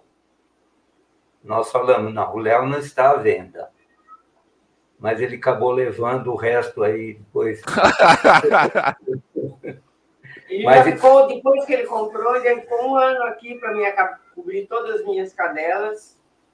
E em troca trouxe depois. Quatro cães. Quatro cães. Foi aí que vocês chegaram nos 70 cachorros. Né? É, nunca, nunca acontece com um só, né? Sempre é uma, uma gangue. Hoje tem uma estátua dele lá, você acredita? Aquela, aquela estátua que, é, que é, é o troféu da, da Nacional de Setter Inglês é uma foto tirada aqui do Léo. Pô, que legal. Que, é. que bacana. Que Ele, como diz a, a, Ela era gerente do canil, né? A Paula. Era o único cão que sabia português e inglês. a Daniela está comentando aqui, ó. Ela tem setter, mas que não está criando mais. A Daniela, que mora lá nos Estados Unidos. A, a Paula tem... não é, está criando a... mais, exatamente. A Paula era gerente do Canil Oakley. Ah, muito bem. É, pessoal, deixa eu fazer umas perguntinhas que eu sempre faço aqui, que o, o, o Roberto já estava fazendo antes ali, mas eu vou começar a fazer umas perguntinhas que eu sempre faço para os convidados. É, relação geral aí da, da, da raça, né? Vamos começar com a reprodução. Então, assim, eu vou pedir para vocês. Eu vou fazer a pergunta, vamos tentar se atentar, atentar a pergunta. Não falar, ah, eles também têm mais assim. Então vamos lá. Reprodução. Vamos começar com a parte reprodutiva. Os acasalamentos. É, monta natural ou precisava fazer inseminação? Eu vou começar com a Laura. Laura, como é que é as coisas aí? É monta natural ou precisava. Ou, ou, ou inseminação? Monta Não, natural. O, setter, ele, o setter, de forma geral, ainda permanecem hábeis a reproduzir naturalmente. Fala a verdade, aí, Laura. Não, existem alguns irlandeses eles não têm foco. E acaba Mas não é uma questão tanto de, de incapacidade física que a gente vê com outras raças, é por falta de foco. Que tá. na hora que vai ejacular, daí ele vai olhar um passarinho, uma borboleta. acontece. acontece. E aí, Patrícia, como é que são? Os teus têm foco também ou tem que fazer inseminação? Mais ou menos. É nas últimas coberturas até tive uma folga, né? Porque, nossa, além de todo o trabalho, ainda tem que seminar cachorro, não é fácil, não. Mas acontece bastante, e por N motivos. Libido eles têm, tanto macho quanto fêmea, mas a gente chega num ponto que os, os, as, as, os acasalamentos são tão selecionados e tão esperados, e que chega um momento e a gente vê que não vai dar certo, a gente semina, entendeu?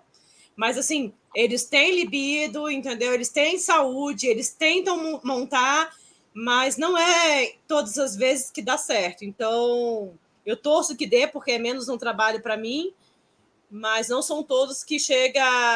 Mas tu diz aí que dá uns 50%, 30% de não. Ah, sim, de inseminação, uns 20%. 20%.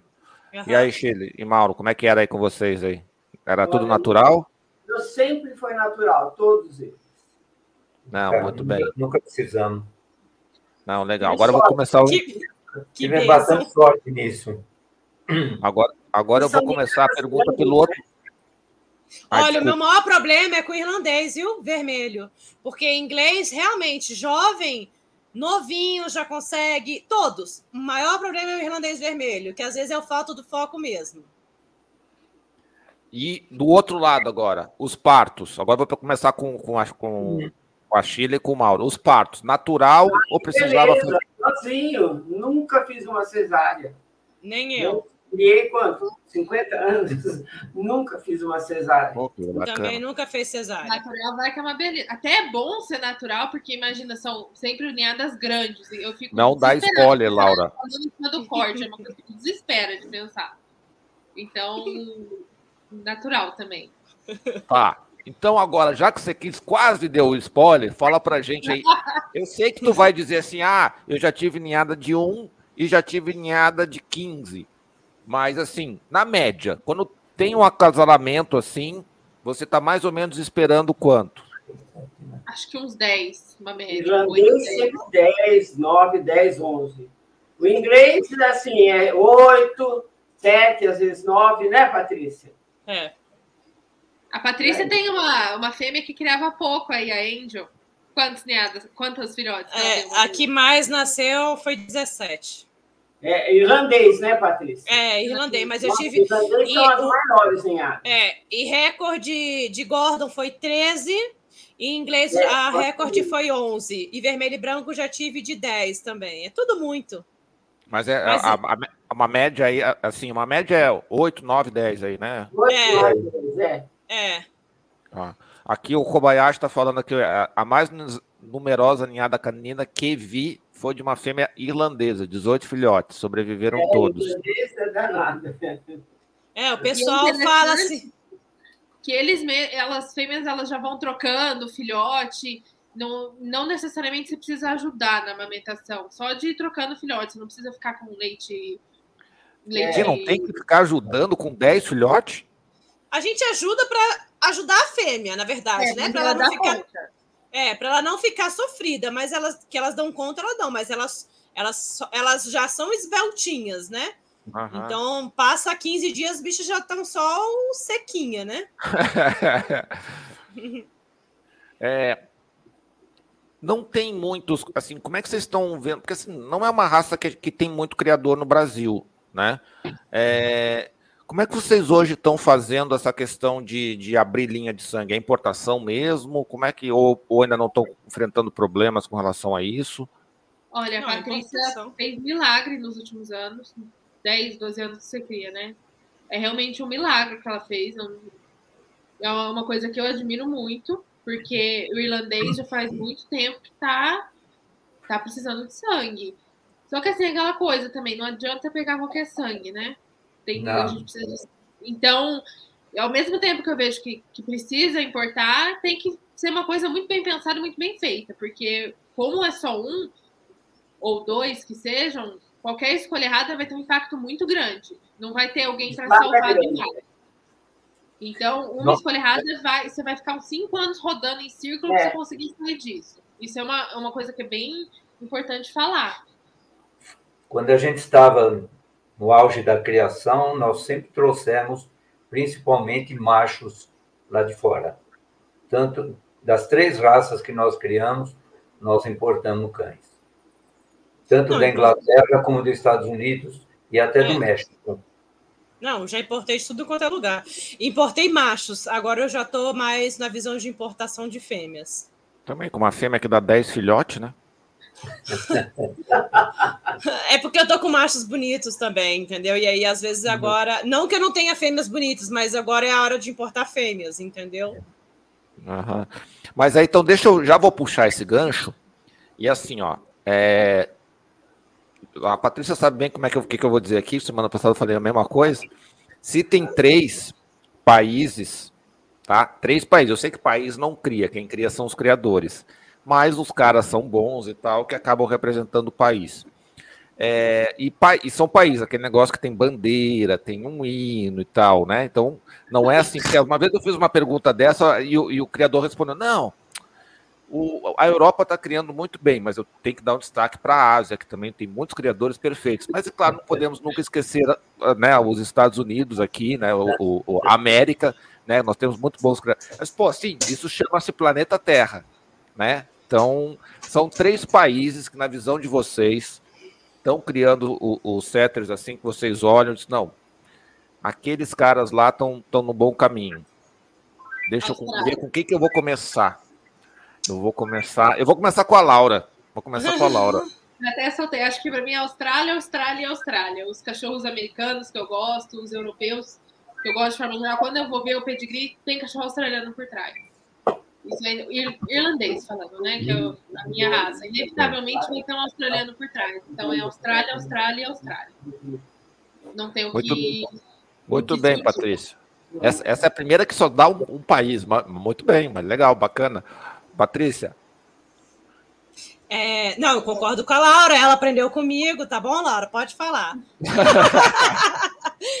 Os australianos fizeram muitas coisas maravilhosas, sou super grata a eles pelo trabalho. É, tem uma criadora canadense que eu sou muito fã, e não vou tirar o mérito dos americanos, então são esses três aí. Não deixei os europeus para lá?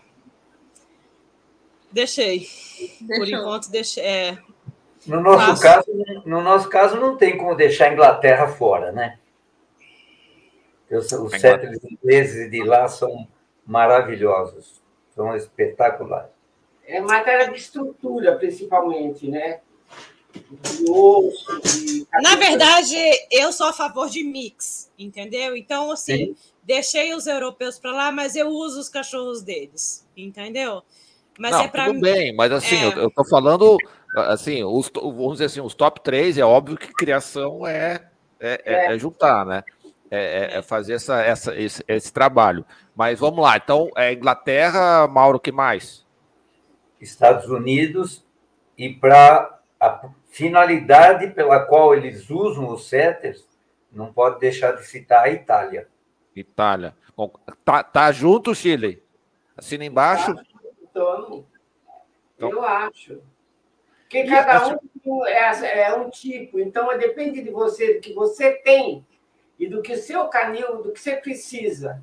É, Atualmente, é, de um modo geral, por exemplo, o set em inglês, eles têm um ponto fraco atual, não sei se a Patrícia concorda comigo, é, eles estão precisando melhorar a frente. Então, às vezes, você vai buscar isso em outros países que você consegue. Você não pode gostar de determinadas coisas na raça lá. Mas você está precisando melhorar a frente, você tem que trazer de lá para melhorar. Porque está difícil. A frente do centro inglês é. realmente estão muito retas. Você tem que trocar o é. dólar por libra esterlina e resolve é. o problema. Entendeu? Mas eu acho que não só do inglês, eu vejo isso muito com o irlandês também. Se você for pegar o ranking atual americano, é. Os três primeiros não tem frente. Você, a, São retos, eu... retos, completamente. São então, às vezes, você tem, tem que enxertar um, uma coisa assim. O ângulo, né? É, só, é. Só, que, só que aí a gente tem que ter muita paciência, porque ao mesmo tempo que a gente ajusta uma coisa, a gente perde em outra. Por isso que a gente tem que estudar muito quando você vai fazer essa importação, do Exatamente. que você é precisante, o que que aquele cachorro que você vai comprar, o que que ele transmite, o que, que se aquela linha de sangue transmite, se é o que você precisa para você. Você entendeu? Vou traduzir, o Eduardo, o que, que a Chile quis dizer. Quando a gente viu uma ninhada bonita, ela me fez comprar o pai da ninhada. é, mas foi isso que eu fiz. É, isso eu é fiz, importante. É, mas quando eu, eu comprei o Lennon, esse meu irlandês que a dona Chile escolheu, eu fui atrás do pai e da mãe e trouxe o pai e a mãe para mim. Foi. Exatamente. A mãe acho que era a criação da Eliana, não era? Iguatemi? Mula do... Não, não, não era, era filha da Ula. É, era a Marisa já. Era a Brigitte, é. Chassi e o Jazz. Foi, da Marisa. Da Marisa, era da Marisa, é. eu lembro. É. Ô, Patrícia, ele deve ter aprendido isso lá com o cara, com, com o, o americano da Oakley lá. E aí eles. Ah, entendi a jogada dele. É, Não, mas vou... isso foi gozado, viu, Eduardo? Porque na época, foi logo no começo que a gente que eu tinha trazido já o primeiro macho da Inglaterra, Aí eu precisava de um outro e já tinha encomendado, já estava para mandar um filhote lá dos Estados Unidos. E aí eu pedi a foto do pai. Quando ele mandou a foto do pai, e eu tinha comprado um livro do, do setter inglês do ano lá, que eu vi o que, que esse cachorro transmitia, eu falei para ele, vamos convencer o cara a vender o pai. E o cara vendeu. a gente trouxe o pai foi onde ele tirou a pipoca, todos aqueles cães que foram vencedor nacional, tudo valeu a pena. Sim, sim, sim. Não, é, é, é, uma boa. É, uma, é a primeira vez que eu ouço isso, mas é uma ótima estratégia, né? É, com certeza.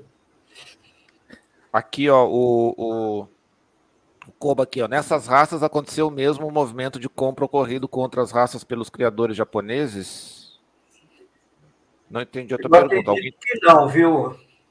Eu não, não me recordo de nem, nem, nem mesmo nos Estados Unidos, não recordo de ter grandes vendas de cães para o Japão, para a China. Diferente acho- de um boxer, etc., que eles ficavam sentados na arquibancada lá esperando na West Beach ver quem ganhou, depois ia lá e comprava. Não, isso não se deu com o Setter, não. Eu acho que com o Setter foi mais para a Índia. A Índia comprou muito. Para a Índia, sim. Para a Índia, sim. Ainda Eu assim, nós cheguei. tivemos, nós É, até um vendedor que mudou para lá um tempo para preparar os cachorros, né? Eu tive, eu já export, cheguei a exportar um inglês para a Índia, bem bonito. É. E a gente não falou sobre longevidade, né? É, são cães longevos. Como é que. Eu sei que vocês vão dizer, ah, já tive um que viveu 18 anos, já tive um que, que Não, viveu não só chega 8. Mas eles vivem bem. Olha, olha, Mas qual é a média aí? Olha o que a Patrícia tem aí no colo para você ver. É. Eu tenho cachorro de 15, eu tenho cachorro de 14, eu tenho de todas as idades aqui. É, Mas Se varia, eu acho que de 13 a 15, né? É, a média. Mas assim, o que mais acomete hoje, se eles não se eles passam sem câncer, eles vão, entendeu? É. O câncer é realmente a maldição, assim, de humanos e dos cães, entendeu? Agora, se não tiver o câncer, vai longe, porque eles têm muita saúde. Muita saúde, vitalidade, é, muita vitalidade, entendeu? Estão sempre bem. A Diana aqui, ó, essa aqui que vai fazer 15, cara, ela tem todos os dentes, ela não tem tártaro na boca, entendeu? Come ração seca, uma graça. Adora batata doce. E, a, e à medida que fica um pouquinho surda, vive muito mais, porque Exatamente. barulho. Exata, exatamente. A minha Daxon, que tinha morria de medo de trovão, agora tá surda e agora pode cair o mundo. Estresse zero. E ó, vou falar uma coisa: o Participar do idoso. Na próxima live você podia participar do Daxon, Ela né? fez já. Eu Tá fiz semana passada. É, não vi. Ah, tem gravada, né? Tá Eduardo? gravado, tá gravado. A gente É. deixa gravado aqui. A do Daxon eu adoro, a que eu adoro também. É. A gente se parece, dona Shirley. Então, então, assim, eu sei que é, preço não quer dizer qualidade, mas qualidade tem seu preço. A gente tem falado aqui de importação e tal, e dólar, e euro, e tudo, né? E, e ração, e veterinário e tal, tudo isso é caro. É, mas é o tipo da coisa, não adianta eu pegar um Fusca, botar o preço de uma Ferrari, que ele continua sendo um Fusca. É, com relação, assim, para quem está aqui, quem já comprou o primeiro, ou quem está querendo, de repente, começar com a raça, em média, a partir de quanto é, ele tem que reservar aí é, para ir encontrar um bom criador? Porque se ele olhar lá no LX e ver um setter por 100 pila, nem perde tempo, né? Porque não, não, não vai vir coisa boa dali. Mas a partir de quanto, em média, ele começa a encontrar os bons criadores? Não necessariamente é o valor que vocês cobram, mas assim, é o valor que assim, bom, a partir daqui dá para encontrar um setter é, e, e, o objetivo não é, não é a exposição, não é a criar e tal. O objetivo é ter um setter ali dormindo no colinho, que nem o da, a da Laura ali. Vou começar com a Patrícia. É, então, a questão é que hoje as pessoas estão se habituando com os valores também, né? Então, assim, às vezes tem gente lá no Mercado Livre, no onde for, vendendo a um preço alto e que não seja de qualidade, entendeu? Então, acho assim, o mais importante é as pessoas realmente estudarem, entendeu? E pesquisarem, porque o preço hoje não... 100 reais, acho que não vamos nem comentar, né? Nem mil reais, não dá... Um saco de ração é 300, meu. 250, é um absurdo. Né? Então, assim, não dá nem para pagar a ração, não dá para pagar um veterinário. Então, eu acho assim, pesquisem, entendeu? Estudem bastante, tirem as dúvidas. Acho que você conversando com a pessoa, você já vai ficar bem esclarecido. É ruim, é chato falar de valor, entendeu? Ah, mas faz parte da vida. Não, ah. tem criadores bons no Brasil vendendo a partir de 3, 4 mil. Existem. Tá bom. bom. É isso aí, Patrícia. Mim é de 4 mil, é. É, de, 4 mil. de outros que não. Sim. Gente, a gente tem que lembrar que não tem criador no Brasil. E que a gente, para ter uma criação, a gente tem que importar. Não tem criador. Aí tem uma raça que tem 300 ou mais criadores e está vendendo ao mesmo valor. Ou seja, milagre a gente faz por aqui. Não, e tem raças, inclusive, que tem um monte de criador e estão vendendo a preços estratosféricos, né? É. Eu não, poderia... mas tudo bem. Olha, a, a, a, a, partir de 3, 4 mil aí, já dá para pesquisar, porque se o cara chegar para você, ah, 2 mil, cara, nem, nem perde tempo. É essa, essa é a questão. A partir aí de, de, de 4 mil, segundo a Patrícia, 3, 4 mil, segundo a Laura, aí vale a pena você começar a investigar, começar a perguntar se tem exame de saúde. Se tá. Isso, Cara, isso. Porque cada um tem o seu, a sua escolha, né? É, por exemplo, tem gente que paga 15 mil no iPhone, tem gente que paga 100 mil num carro, entendeu?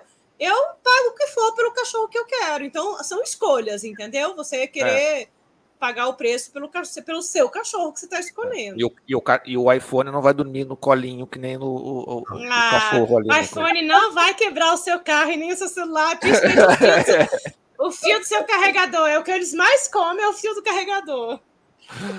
E aí, Chile e Mauro, eu sei que vocês não estão criando, mas é, é, não sei se vocês têm essa percepção também de valor hoje. Eu não tenho muito, mas eu acho que é a partir de uns 4 mil Aí a pessoa vai pesquisar, vai se informar antes de adquirir o cão. Ele tem que Pode levar. Põe aqui, cara. Entendeu? Para poder se informar direitinho. O Eduardo, meu maior passatempo, quando eu não tenho nada que fazer, que é raro, eu costumo ficar, às vezes, no balcão do Kennel Clube. Eu ouço de tudo. Eu imagino. Então, o setter, para mim, ele devia valer mil dólares o filhote. Não no menos. Mínimo. No mínimo. mínimo. Lá, lá fora você não compra nada menos de mil dólares. Por que, que aqui a gente tem que vender por 3, 4 mil reais?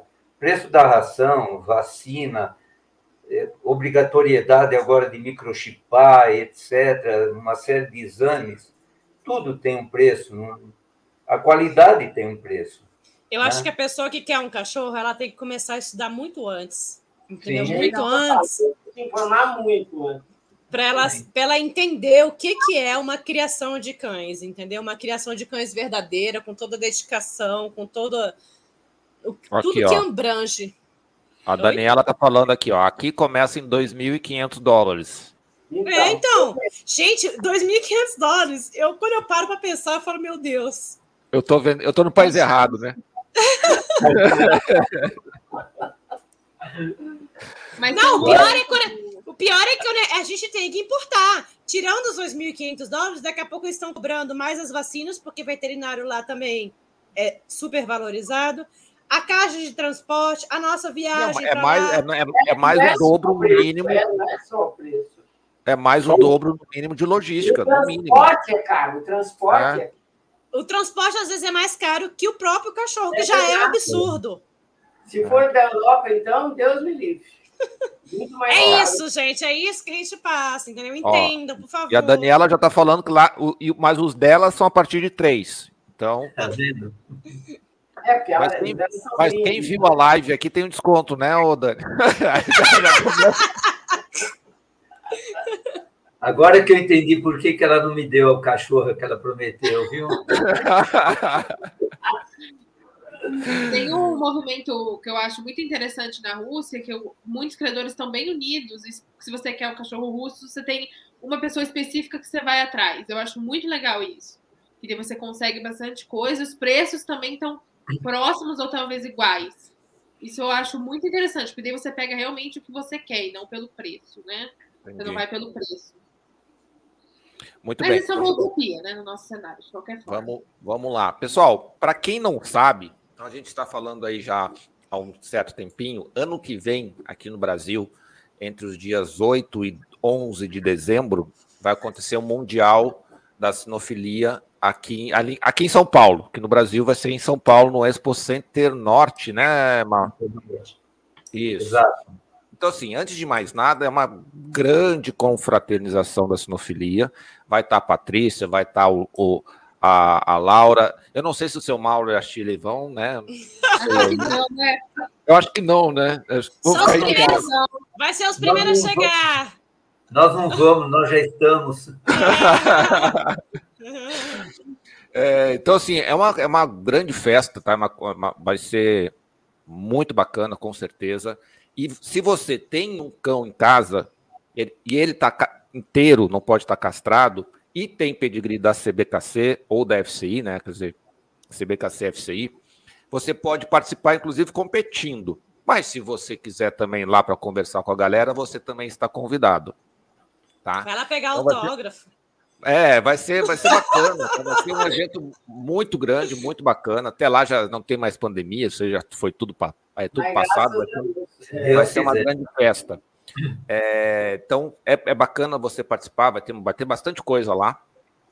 É, agora a pergunta para vocês é o seguinte: nós vamos entrar bonito, nós vamos fazer bonito lá na, nas pistas de setters ou os gringos vão vir aí muito quentes? Deixa eu começar com o. Deixa eu começar com a Laura. Vou começar, vou começar sempre com a caçulinha ali para. Olha, eu acho que a gente vai entrar com pouca quantidade. Principalmente de irlandês. Eu, eu, esses dias eu estava até contando. Eu acho que a gente vai ter pouca quantidade, mas os que vão entrar vão entrar em bom estado. Eu acho que a gente, nesse sentido, a gente pelo menos eu, Patrícia, eu sei que todo mundo está tentando levar para fazer bonito. Ninguém está indo para de brincadeira. E aí, Patrícia? É muita luta. Aqui Essa tua muita luta foi meio desanimadora aí. Não, mas é que eu tô pensando no que a Laura falou, porque assim, a gente não tem criador, né? Irlandês, eu tô sozinha aqui no Brasil. Laura está começando agora. Então, assim, teve esse comentário dela aí de entrar uma genética e não dar muito certo. Aconteceu comigo, entendeu? Então, mas eu tenho os quatro setters, né? Então eu vou ter bastante cachorro, não vou ter bastante porque são as quatro raças, né? Mas eu vou levar e vou levar os cachorros bem bonitos, entendeu? Acho assim, apesar de ser ter poucos criadores, pelo menos a gente tem qualidade, entendeu? A gente sabe o que a gente está fazendo e. E é isso. Meio desanimado aí, Patrícia. Não, mas é porque eu tô, eu tô desanimada porque é muito pelo, muito longe, mas eu vou estar lá, entendeu? Firme e forte com os meus cachorros lindos e alegres. Chile e Mauro, vocês acham aí que o Brasil vai, vai fazer bonito aí nas pistas? Eu acho. A gente está fazendo todo o possível. O grupo 7, eh, no Brasil, ele, não, ele é um grupo de muita qualidade, mas pouca quantidade. Sim, é isso. Então, a gente. É, não vou dar nenhum spoiler com relação ao Mundial, que ainda é muito cedo, mas como vão ter muitas especializadas, nós estamos pensando na possibilidade de ressurgir com o G7 uma especializada de cães da, do grupo setter, porque não dá para você fazer hoje uma especializada só de setter. É, a gente não consegue reunir 50 é, setters igual. Lógico, é. hoje em dia. Muito difícil. Então, reunindo o pessoal do grupo 7, talvez a gente chegue em 50, 60 cães. Mas eu acredito muito na qualidade dos nossos cães. E o pessoal, pelo que a gente sente, o pessoal está muito animado. Esse fim de semana, por exemplo, está acontecendo América e Caribe no Peru. E nós estamos, CBKC, estamos com um stand lá. E a gente está sentindo realmente uma euforia muito grande do pessoal aqui das Américas. A turma vem. Só que fala-se muito pouco de setter. Muito pouco. Mas olha aí, pessoal, se você está assistindo e você tem o um setter, entre em contato aí com a Patrícia e com a Laura. Pra já, ó, eu vou. Quem sabe a gente monta aí um. um Ajuda um... nós, porque a gente precisa dos proprietários, gente. É, é uma festa, gente. É um ano para preparar os cães, hein? para preparar, não é? Pois é, se você, começar, é. se você começar a escovar agora, dar banho agora, fazer o trime agora, ele fica pronto ano que vem. A Patrícia, a Patrícia lança um canalzinho, lança um canal no, no, no Insta ou no, no coisa ensinando a fazer. Não, eu vou editar os vídeos que ela me manda e eu já solto os vídeos. Olha aí, ó. Olha aí, ó. Aí, aí, a gente vai fazendo, ó. Aí, aí quando chegar na, na, na, Mundial, vai ter 50 setters em pista oh, lá. Beleza. É, com gente, 49. É, com 49, 40, 50, sei lá, sendo apresentados pelos próprios proprietários, olha aí, quem Mas sabe. É, é um comentário até que eu, que eu gostaria de fazer, que é um, um, sonho também, talvez seja utopia, mas ver os proprietários, uma exposição que tenha proprietário indo. Eu acho que tem muita gente que é apaixonada por setter e, e acha mas... que, que existe um, um limbo entre a exposição e ser o dono do cachorro, mas não. Não, na Europa é isso que acontece, né? Na Europa, nos Estados Unidos, metade ou mais da metade Não, são proprietários. Então, é, então, é um sonho meu de ver uma coisa dessa. Assim, então, essa... as, pessoas, é, as pessoas acham que não, entendeu? Que só pode ir quem é profissional. Não, Gente, eu, eu comecei. Então, então é isso que a gente quer deixar claro. Um pouquinho, treinar, que ele apresenta muito bem. Gente, é isso que a gente está querendo agora, entendeu? A ajuda de vocês para formar uma sinofilia maior, mais bonita e mais presente, entendeu? A gente precisa realmente dos proprietários nessa grande festa aí que a gente vai ter esse Mundial. A última foi em 94 aqui no Brasil. Olha só quanto tempo não tem um Mundial aqui, entendeu? Vamos lá representar a raça, gente. Vamos lá. É, olha aí, ó. Teve um, teve um evento que foi 20, né, Patrícia, que tu fez no Rio aí. Pois é. é então, de repente, dá para. Dá pra, a galera do Rio pode se via, viajar, então, a galera de São Paulo. Né? Então, dá para dá dá chegar lá. Aqui a Rosemary pergunta aqui: somente cães não castrados. É, não é, castrados. É, é, Rosemary, não pode ser cas machos castrados. Fêmea pode ser castrada, tá? Não tem problema. Mas machos é, não... Eduardo, poder não pode, né? É que não É, mas é que o cara não vai saber, né? Como é que o cara vai fazer? Não vai fazer ultrassom não. ali no corpo. Mas não, sabe. Se a nossa finalidade dentro do termo é preservar a raça pura, você não pode castrar. É. Não, a fêmea você, é que, é que o, o, macho você vai você vai, vai ver que não tá que não pode, né? Que não, uhum. que não, a fêmea não, tá ali. A fêmea, a fêmea castrada você não consegue avaliar. Se você tá é, entrando em pista para se divertir, para ver como é que é coisa, você não vai ser, você não vai, você não vai ser desqualificado. Obviamente com o intuito da, da, da do da evento criação, em si, mas da é, criação é, não, né? É uma, avalia, é uma avaliação do seu cão em termos de qualidade para perpetuar a raça. Gente, né? mas então, dá ele... tempo, tá? Dá tempo ainda de comprar um não castrado. É, Exatamente. dá tempo, dá tempo. E tem que ter pedigree FCI, CBKC, né, ou do sistema FCI, se você tiver um cachorro, sei lá, que vem de outros países, mas ele tem que ser, tem que ter o, tem que ter o pedigree, tá? E como eu, como falei, gente, é uma festa, tá? Então vai lá, mas se divertir, vai conversar com, com, com a Laura, com a Patrícia, com, com a Chile, com o seu Mauro, comigo, vou, vai estar todo mundo lá, vai ser muito, muito divertido. É... Deixa eu ver se eu tenho mais alguma coisa aqui, eu acho que não. Vocês têm, já, já estouramos o nosso tempo, né? Eu já falei que, que falar de quatro raças numa live só ia ser. Com, é, aqui a Daniela. Ah, tem um detalhe que a Daniela, a Daniela falou aqui, ó. Que não tem justificativa, não. Cadê o que ela falou aqui, ó? Ai. Só deixa eu pegar aqui. Um, dois, três. Cadê, cadê, não, cadê? Ela tá cadê? falando aqui com pedigree americano. Uai. Ah, por conta como da eu, FC? Como eu com pedigree americano faço, faz. Pode pedigree americano pode vir. Totalmente livre. É. É, a Ana Paula, Ana Júlia, qual o seu contato? Sou de Curitiba. Então aí já passa o, o, o contato aí, ó. Ah, o contato dos criadores estão aí, ó, já com, no Instagram deles, tá? Mas a, a, a Daniele falou aqui, ó. Ela falou aqui, pois é, eu queria ir, mas é a mesma data da Royal Canin da exposição não, Royal Não, você como brasileira é. tem que vir. Não, mas não, é a mesma data. Não é a mesma data. Não é a mesma data, tanto que está se pensando e está se fazendo um, um acordo de um grupo de criadores da Ásia. Eles passam aqui primeiro, daqui eles vão para Copacabana na semana uhum. seguinte e depois eles retornam para lá a Daniela que não inventa a moda, não. Ela pode... é, ela já está arrumando desculpa já. É, já é, tem que dar tempo. Ah, Pode é, botar é, os 20 no avião e descer aqui no Brasil. É, é, é, é tá falando que não é FCI, mas, é, mas, é, mas a AKC e a FCI tem a parceria ali, né? Então, é, você tem a parceria com a FCI. Então, olha, são três, três ou quatro pedigrees que não levam a chancela da FCI, mas que tem convênio. É o AKC, o The Kennel e, se eu não me engano, da Nova Zelândia. Já volto, gente. O Canadá. Ah, e o Canadá, desculpe.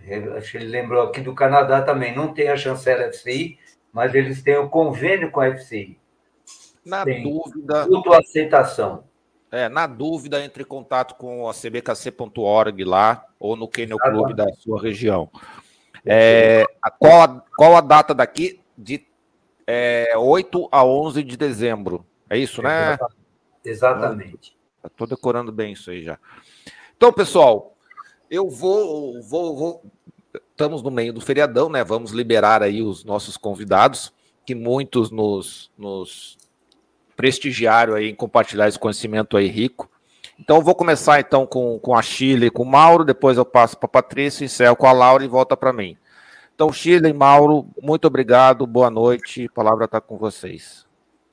Eu é que agradeço, nós é que agradecemos, foi um prazer, um prazer imenso conversar também com a Patrícia aqui, muito bom. Vamos ver se a gente reanima essa turma aí do CETER. Adorei participar, entendeu? Então, a Daniela também aí falou com a gente. Então, acho que foi muito, muito bom. E obrigado pela oportunidade, Eduardo. Foi ótimo. Laura, tá contigo. A Patrícia sumiu.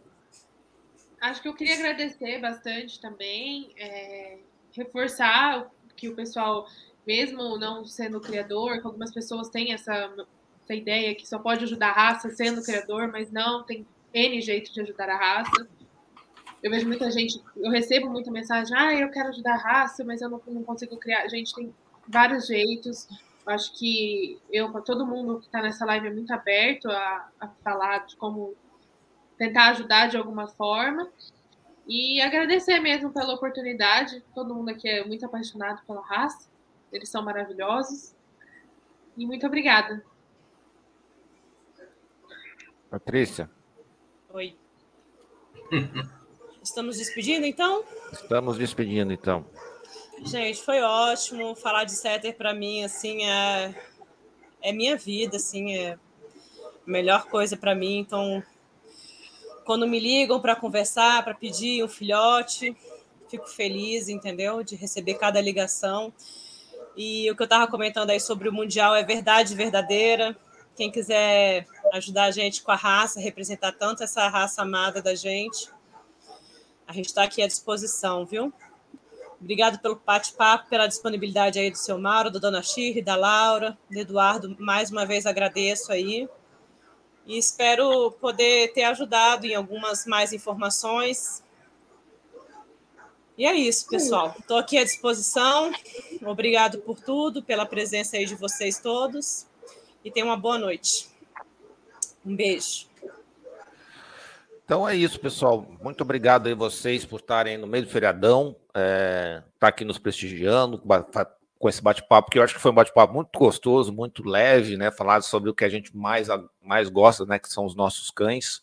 É, não esqueça aí de assinar o canal, deixar o like aí é, para gente. Né, isso ajuda bastante aí a, a promover o canal, a, a, a levar essa, essa, essa sinofilia séria aí para todo mundo. Se puder e quiser, seja membro aqui, nos ajude. A gente tem bastante planos aí para fazer coisas legais e elas custam, né? Então a sua ajuda de vocês aí é bem, é bem importante. Lembrando que a live vai ficar gravada aqui no YouTube, no Facebook, e a partir de daqui a pouquinho aí já vai estar disponível aí no formato de podcast, né? Se você quer ver outra raça aqui, né? A gente já fez mais de 50, mas ainda tem mais algumas a ser feitas. Ou se você quiser sobre um outro assunto sobre de sinofilia, acesse pauta.sistemapet.com e sugira aí um tema para gente. Semana que vem a gente continua aí as nossas lives no, no horário tradicional, iniciando às 19h30, na sexta e sábado. Portanto, aí assine o canal, ative o sininho, sigam a gente nas redes sociais e aquelas coisas todas que vocês sabem melhor do que eu. É, meus convidados, segurem só um pouquinho. Uma boa noite e Até semana que vem.